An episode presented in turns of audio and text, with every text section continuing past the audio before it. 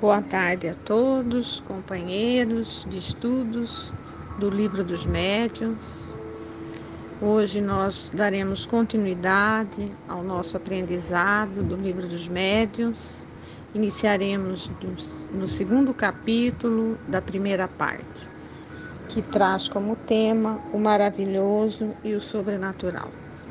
Antes, porém, para que possamos já nos prepararmos e entrarmos em sintonia com a espiritualidade amiga, com os mentores espirituais que nos conduzem nesse trabalho, nesse estudo, vamos à lição de uma mensagem do livro Momentos de Reflexão, psicografia de Chico Xavier, pelo espírito de Emmanuel e André Luiz. A lição ela traz como título Trabalho. Para mãos dignas, jamais faltará trabalho digno. Contemos com a proteção do Senhor e marchemos com desassombro. Enxuga o pranto, erga-te em espírito à fonte do sumo bem que nós possamos estar amparados neste momento para o nosso estudo dessa obra maravilhosa que nos esclarece, nos traz paz, porque conseguimos entender de onde viemos, porque aqui nos encontramos e para onde vamos neste momento em que todos nós estamos experimentando as aflições, muitas vezes as incertezas da pandemia, é muito gratificante e agradecemos a Deus a oportunidade de estarmos buscando a nossa serenidade, a nossa paz, a nossa tranquilidade através de leituras e estudos salutares. Então, que Jesus possa nos abençoar nesta tarde e que os benfeitores espirituais possam estar conosco. Que assim seja. Hoje nós iniciaremos no capítulo 2, que traz como tema o maravilhoso e o sobrenatural. No início já desse capítulo, no item 7, Kardec já nos faz refletir em relação ao fato da existência dos espíritos não ser uma ideia ou algo trazido só pela doutrina espírita.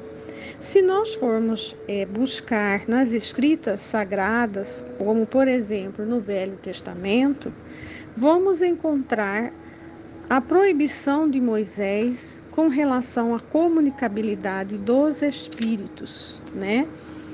Como é que aí nós perguntamos, como é que nós podemos, como é que se proíbe algo que não se acredita, né? Quando nós admitimos que há demônio, já estamos admitindo que há algo na erraticidade, no plano espiritual. Algo que sobrevive à alma, que fica vagando, né?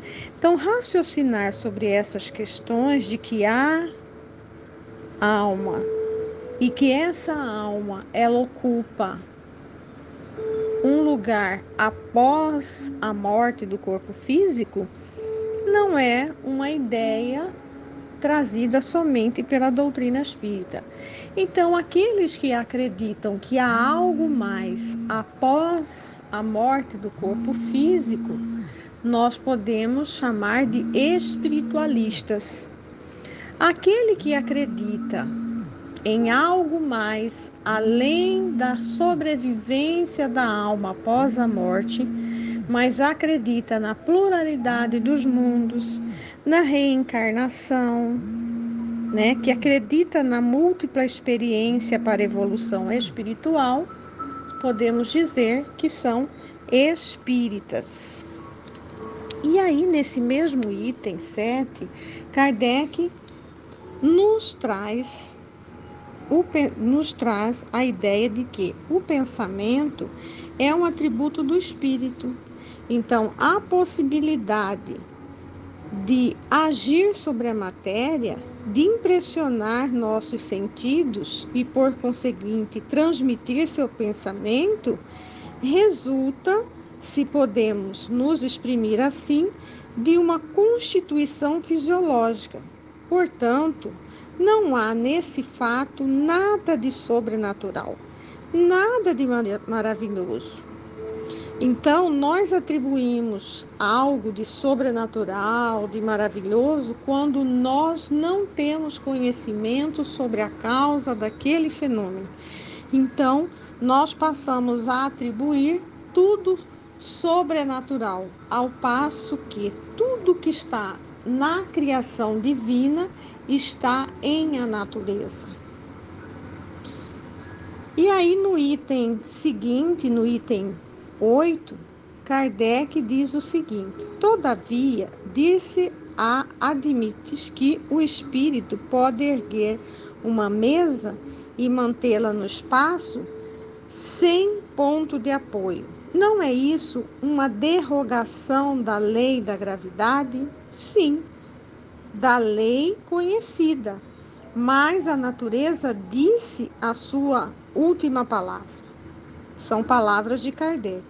Então, quando acontece esse fenômeno, que nós denominamos fenômeno, nada mais é do que algo natural, porque está em a natureza.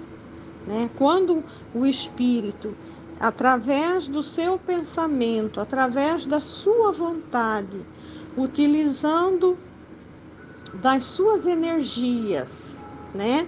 Do seu, da sua energia da sua frequência agregada ao ectoplasma, a energia animalizada do médium, né, médium que tem a capacidade de efeito físico, faz com que aquele aquele móvel, aquele objeto, ele mude de lugar, ele erga, e isso tem relação também com é, a derrogação da lei da gravidade, que é uma lei da natureza, criada por Deus. Nós conhecemos a história do Arthur Conan Doyle, que foi muito conhecido por participar das reuniões mediúnicas, das mesas girantes. História do Espiritismo. Ele participava inclusive para buscar os charlatões naquela época com relação às manifestações, às manifestações mediúnicas. Mas dando continuidade no nosso estudo, nesse mesmo item 8, nós vamos observar é, que Kardec fala do efeito inteligente, né, que deve ter uma causa inteligente na prática sobre a observação de que os fenômenos ditos espíritas, tendo dado provas de inteligência, devem ter sua causa fora da matéria, e que essa inteligência, não sendo a dos assistentes, de quem seria? Então, isto é um resultado da experiência, né? Deveria estar fora deles, uma vez que não se via o ser operante era, pois, um ser invisível.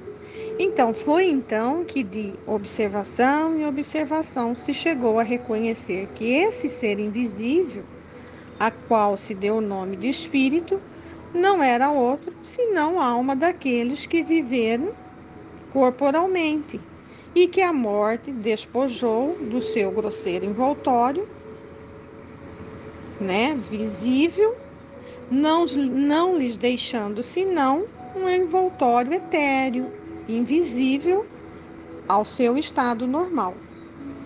Aí expôs o maravilhoso e o sobrenatural, reduzidos às suas mais simples expressão.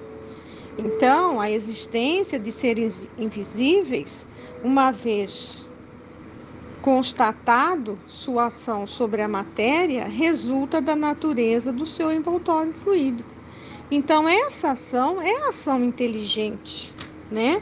Porque em morrendo, nós não perdemos senão os nossos corpos, mas conservamos a nossa inteligência, que é a nossa essência.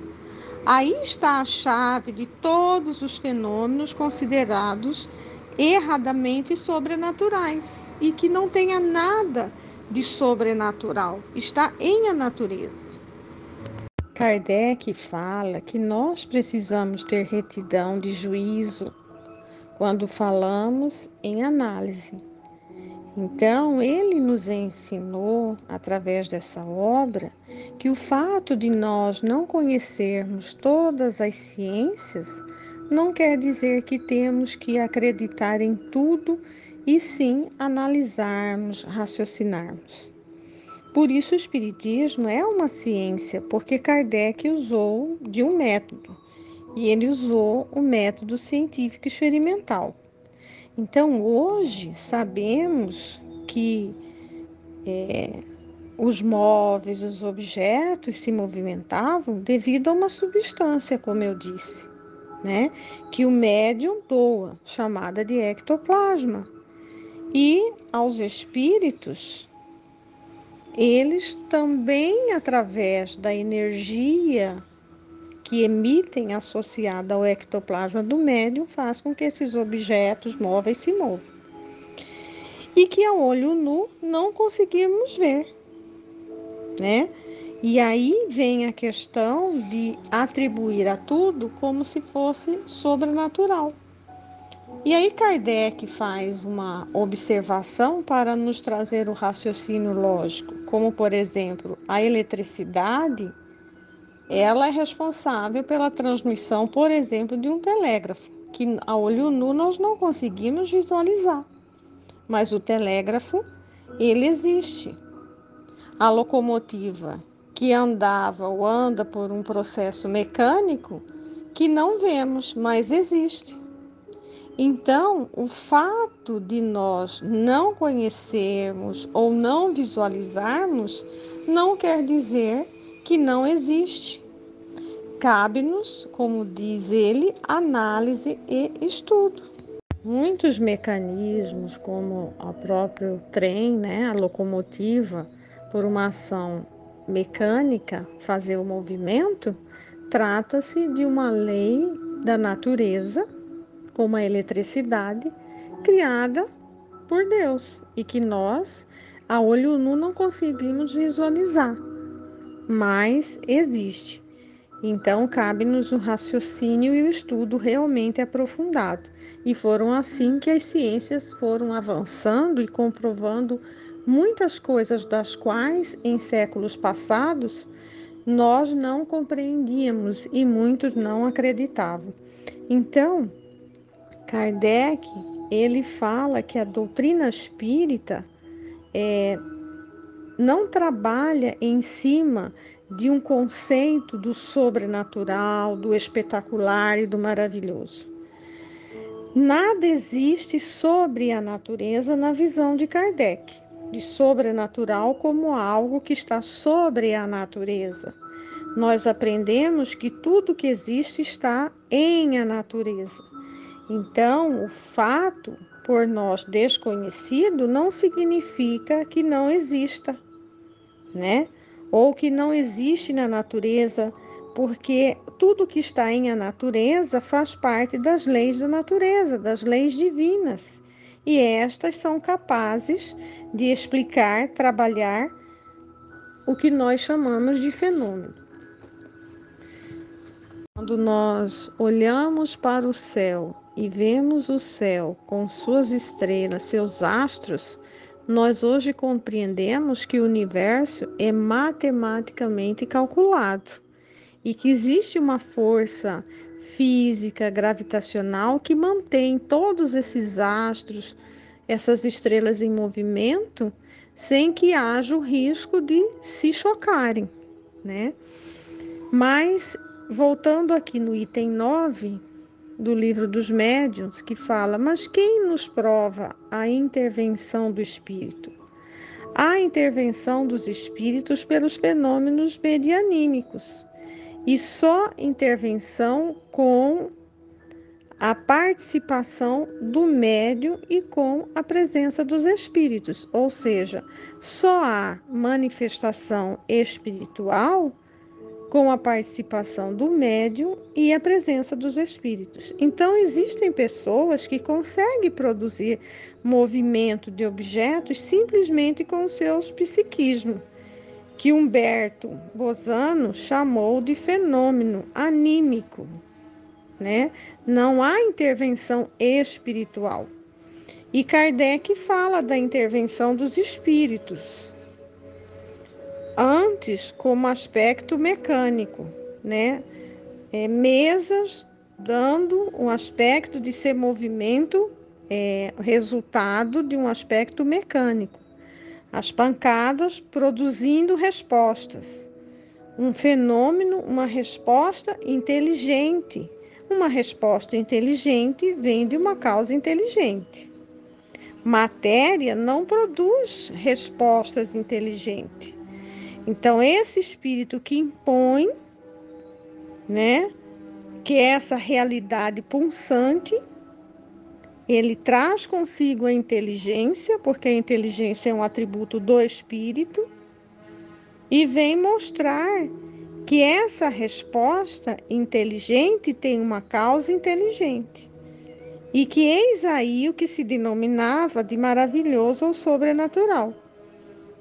E que, na verdade, é algo é, simples, né? Que é entendido que é o espírito que produz, porque ele traz consigo na sua essência a inteligência. Com isso, queremos reforçar a importância do estudo sério, porque muitos de nós repetem frases de outras pessoas e não fazemos um, um estudo que nos retrate e nos desperte a fé raciocinada de forma que nos traga o nosso próprio conhecimento, né?